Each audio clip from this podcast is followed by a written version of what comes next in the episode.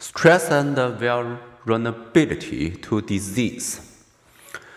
How does stress make us more vulnerable to disease? To study how stress and healthy and unhealthy behaviors influence health and illness, psychologists and physicians have created the interdisciplinary field of behavioral medicine, integrating behavioral and medical knowledge Health psychology provides psychology's contribution to behavioral medicine.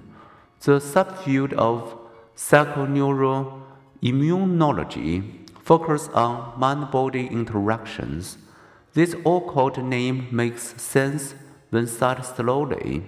Your thoughts and feelings influence your brain, which influence the endocrine hormones that affect your disease fighting immune system, and this subfield is the study of those interactions. If you've ever had a stress headache or felt your blood pressure rise with anger, you don't need to be convinced that our psychological states have physiological effects. Stress can even leave you less able to fight off disease because your nervous and endocrine system influence your immune system. You can think of the immune system as a complex surveillance system.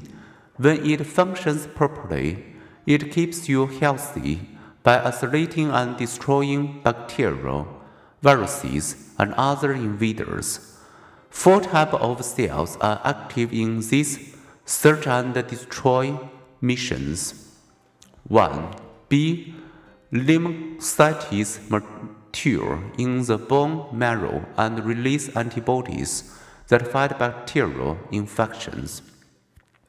2.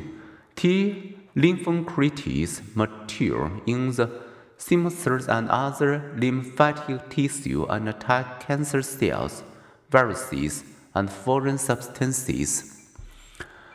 Macrophages identify, pursue, and ingest harmful invaders and worn out cells.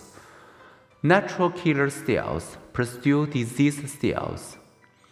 Age, nutrition, genetics, body temperature, and stress all influence your immune system's activity. When your immune system doesn't function properly, it can err in two directions.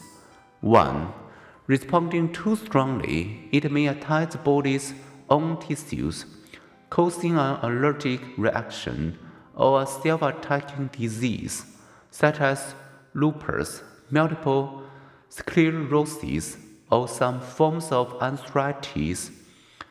Women who are immunologically stronger than men are more susceptible to self attacking disease.